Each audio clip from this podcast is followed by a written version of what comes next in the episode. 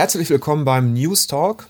Heute sprechen Eike und ich über die Spielpräsentation von Ghost of Tsushima, die gestern um 22 Uhr live stattfand. Sucker Punch ähm, hat das Action-Adventure im alten Japan ja in einigen Facetten gezeigt, die es so vorher noch nicht zu sehen gab. Eike, was konnten wir denn sehen? Genau, Sie haben vorgestellt äh, einerseits, wie man Tsushima äh, erkundet man hat gesehen, wie man über die Insel reitet, äh, wie die ganze Sache im Gelände funktioniert, also wie man Orte findet, wie man sich äh, orientiert. Und sie haben gezeigt, wie der Kampf funktioniert. Das waren eigentlich so die beiden Hauptdinge, die sie vorgestellt haben. Dazu kam noch der Fotomodus und so ein bisschen, wie man seine Spielfigur anpassen kann. Aber im Hauptfokus standen schon Erkundung einerseits und Kampf andererseits. Ja, Sucker Punch, für alle, die es nicht wissen, die haben vorher Sly Raccoon gemacht. Ähm, das war ein Jump and Run mit Stealth-Elementen und danach Infamous. Das ja. ging schon in die äh, Richtung Open World aller Assassin's Creed mit ein paar politischen äh, Aspekten.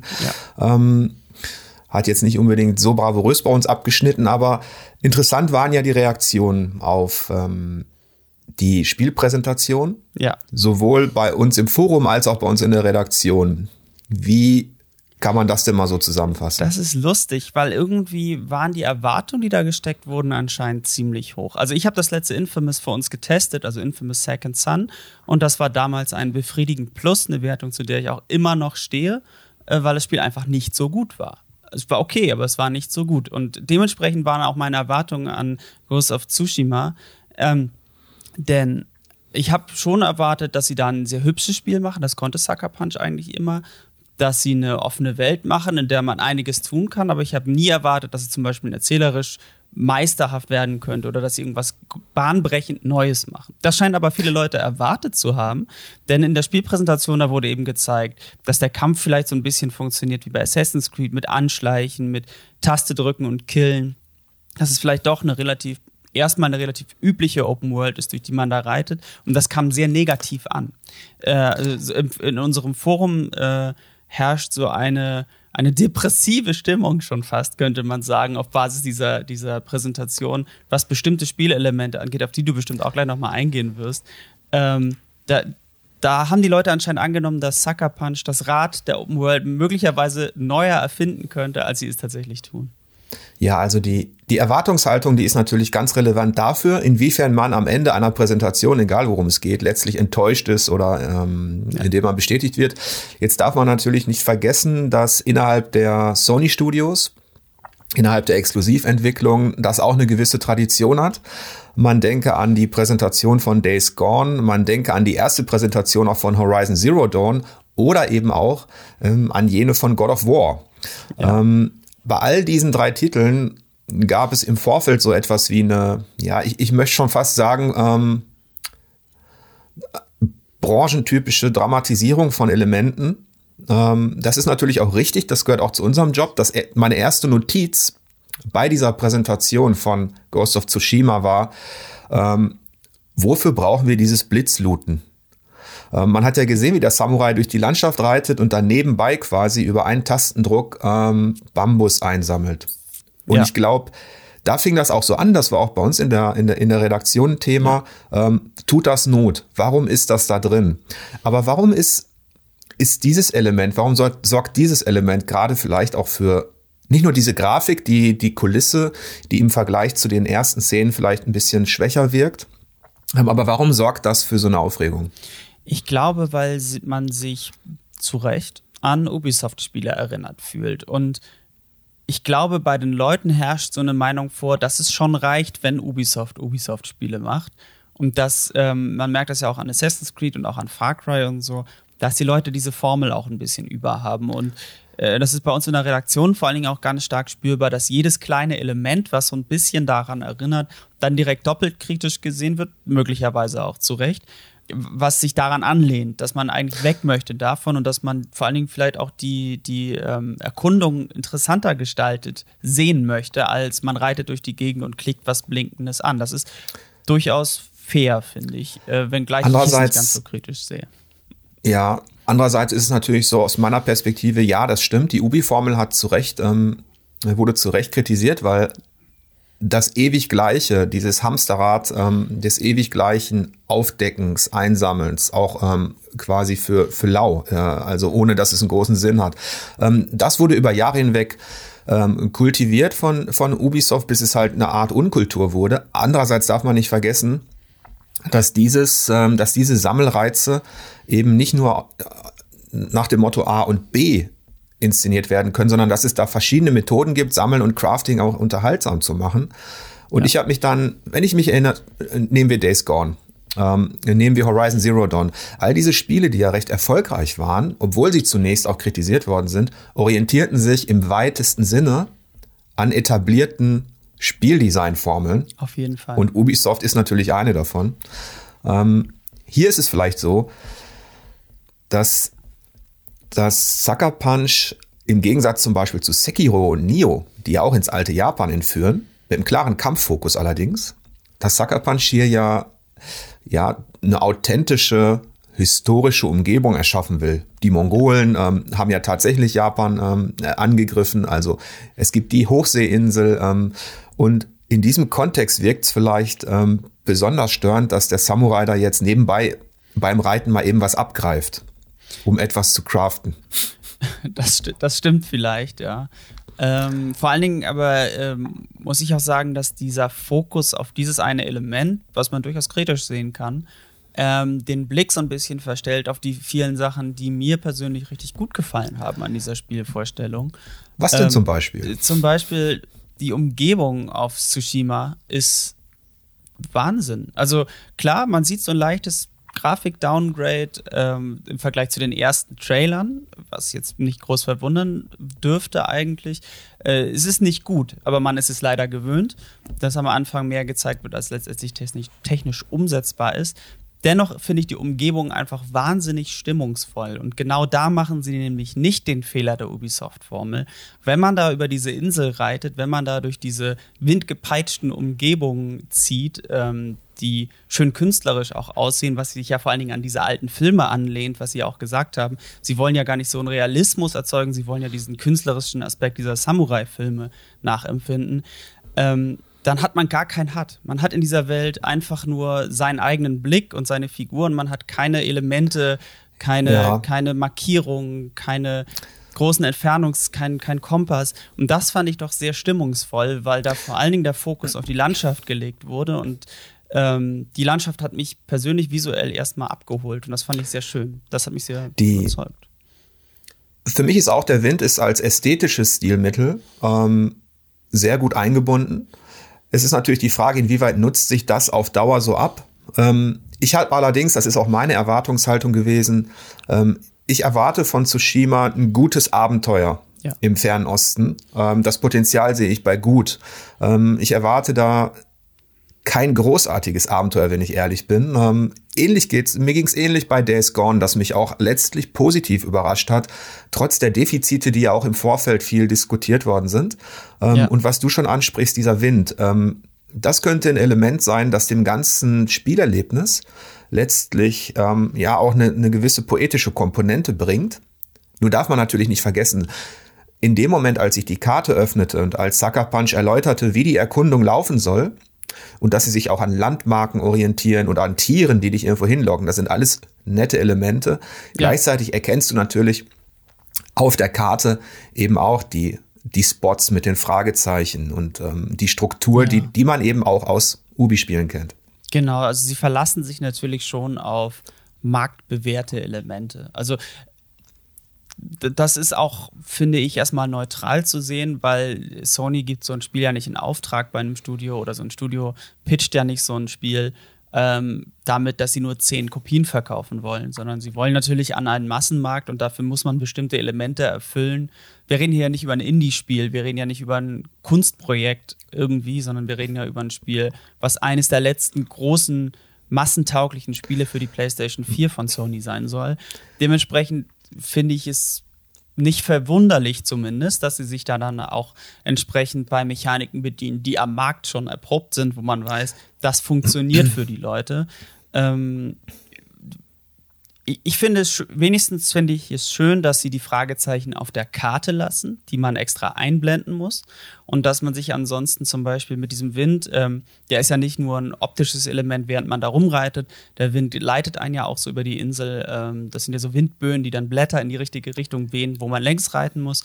Ist eine Spielerei am Ende des Tages, aber ist immerhin ein nettes Element. Man hätte ja auch das Fragezeichen einfach in die Landschaft kleistern können. Genau, es, es, ähm, da haben sie sich ästhetisch auf jeden Fall anscheinend Lösungen überlegt, wo man sagen kann, ja, da wurde wenigstens mal drüber nachgedacht. Ähm, da fällt dann so ein blinkender Bambus einerseits extra auf, wenn es das einzige Element ist, kann man sagen, okay, das ist irgendwie blöd. Andererseits ist es dann aber wenigstens jetzt in dieser Präsentation das einzige Element gewesen und nicht der ganze Wald hat geleuchtet wie ein Weihnachtsbaum.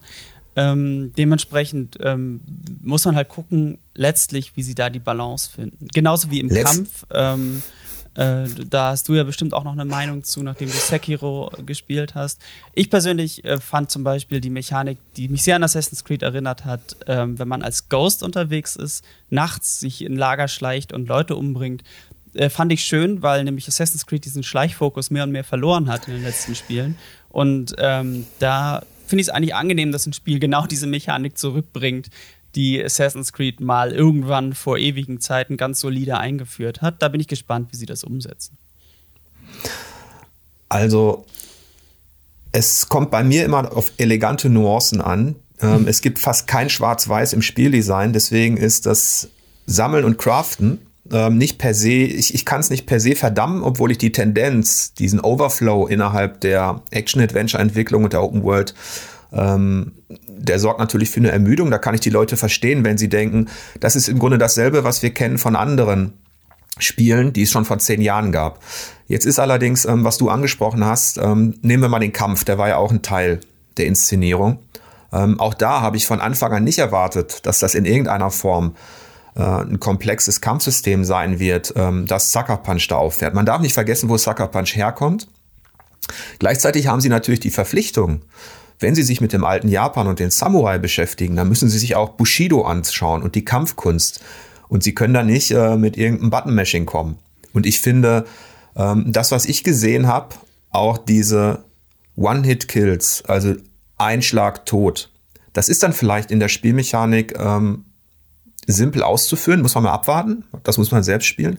Es wirkte aber in der Inszenierung angenehm martialisch und cool. Genau. Ähm, das fand ich auch. Äh, ich, das erinnert mich ja halt auch, das hat mich inklusive der Todesanimationen übrigens sehr an diese Samurai-Filme erinnert, auf die sie sich ja auch beziehen die ganze Zeit. Sie haben ja von Anfang ja, man, an. man sieht Szenen daraus. Also ich habe Szenen erkannt ähm, äh, aus, aus den Klassikern, weil du Sekiro angesprochen hast und Nio. Das waren eben auch kampffokussierte Abenteuer. Ähm, Tsushima wird auch viel Kampf bieten. Ähm, aber ich glaube, unterm Strich, wenn wir das finale Spiel auf dem Tisch haben und eintauchen in diese Welt, wird irgendwann hoffentlich, ich kann es ja auch noch nicht ganz einschätzen, aber nicht dieses Blitzlooten im Vordergrund stehen als Element der Bewertung, sondern Dinge, die Sucker Punch jetzt natürlich alle auch noch nicht gezeigt hat. Also diese Erkundungselemente mit den Füchsen, mit den Rauchschwaden und so weiter, inwiefern wird das inflationär gebraucht? Und vor allen Dingen auch, was mache ich da eigentlich außer Mongolen töten? Genau. Also persönlich würde mir das schon reichen, aber äh, dann wieder bin Dir ich reicht Mongolen töten. Dann wieder bin ich jemand, der äh, zum Beispiel auch Days Gone am Ende einfach nur noch wegen der Horden gespielt hat und wegen nichts anderem mehr. Ähm, und dabei sehr, sehr viel, sehr viel Spaß hatte in Oregon. Ja, Deswegen aber tut mir leid, aus der Nummer kommen sie so nicht raus. Denn wenn du ein historisches Abenteuer inszenierst, in dem es um die Mongolen-Einfälle geht, ähm, dann erwarte ich schon, dass die Story ein bisschen, klar, im, es muss im Fokus sein. Letztlich bist du ein Samurai, der seine Heimat vermutlich verteidigt, aber man weiß noch gar nichts über die, über die Story. Und da, wo Nio und Sekiro, Sekiro sich ja immer mit so einem mystischen Element rausreden konnten, mit Dämonen, und mit Yokai, also wo die quasi immer so von rechts und links irgendwas Übersinnliches einschieben konnten, hat Sekiro, also hat, Entschuldigung, hat äh, Tsushima natürlich so ein bisschen die Verpflichtung, dieses, diesen historischen Kontext auch irgendwie spürbar zu machen. Also ich rede gar nicht von irgendeinem Plot mit vielen Antagonisten und so, sondern ich rede davon, ja. wie fühlt man sich denn da in dieser Spielwelt auf, zu Hause? Auf jeden Fall. Sie brauchen einen ähm, hat man angedeutet in Trailern schon gesehen, einen fiesen gegnerischen Kriegsfürsten, den, ähm, den es zu besiegen gilt eigentlich. Äh, es wurde ja auch schon angedeutet, dass der eigene Mentor einen verrät. Äh, das kam mir auch schon in einem der Trailer vor. Das sind eigentlich schon Elemente, da weiß man dann vielleicht auch schon ein bisschen, wohin die Reise gehen Ja, könnte in der Erzählung. Es, Aber es ist halt so, ähm, ich kann halt sagen, aus der Erfahrung, die ich bisher gesammelt habe, mit, äh, gerade mit solchen Kampfabenteuern, in Anführungsstrichen, ähm, dass es immer auf Kompensation ankommt von Dingen. Das, was dich am Anfang stört vielleicht, und das, was auch mein Kritikpunkt war, dieses, dieses Speedlooten, ähm, meinetwegen auch, dass man irgendwann notiert, all die Elemente kenne ich irgendwo her. Aber dann muss irgendwann in der Mitte des Spiels muss, muss etwas kommen. Entweder die Spielwelt zieht dich so rein wie in Red Dead Redemption und wir sind uns einig, Tsushima wird weder die grafische Qualität eines Uncharted 4 noch eines Red Dead Redemption 2 erreichen.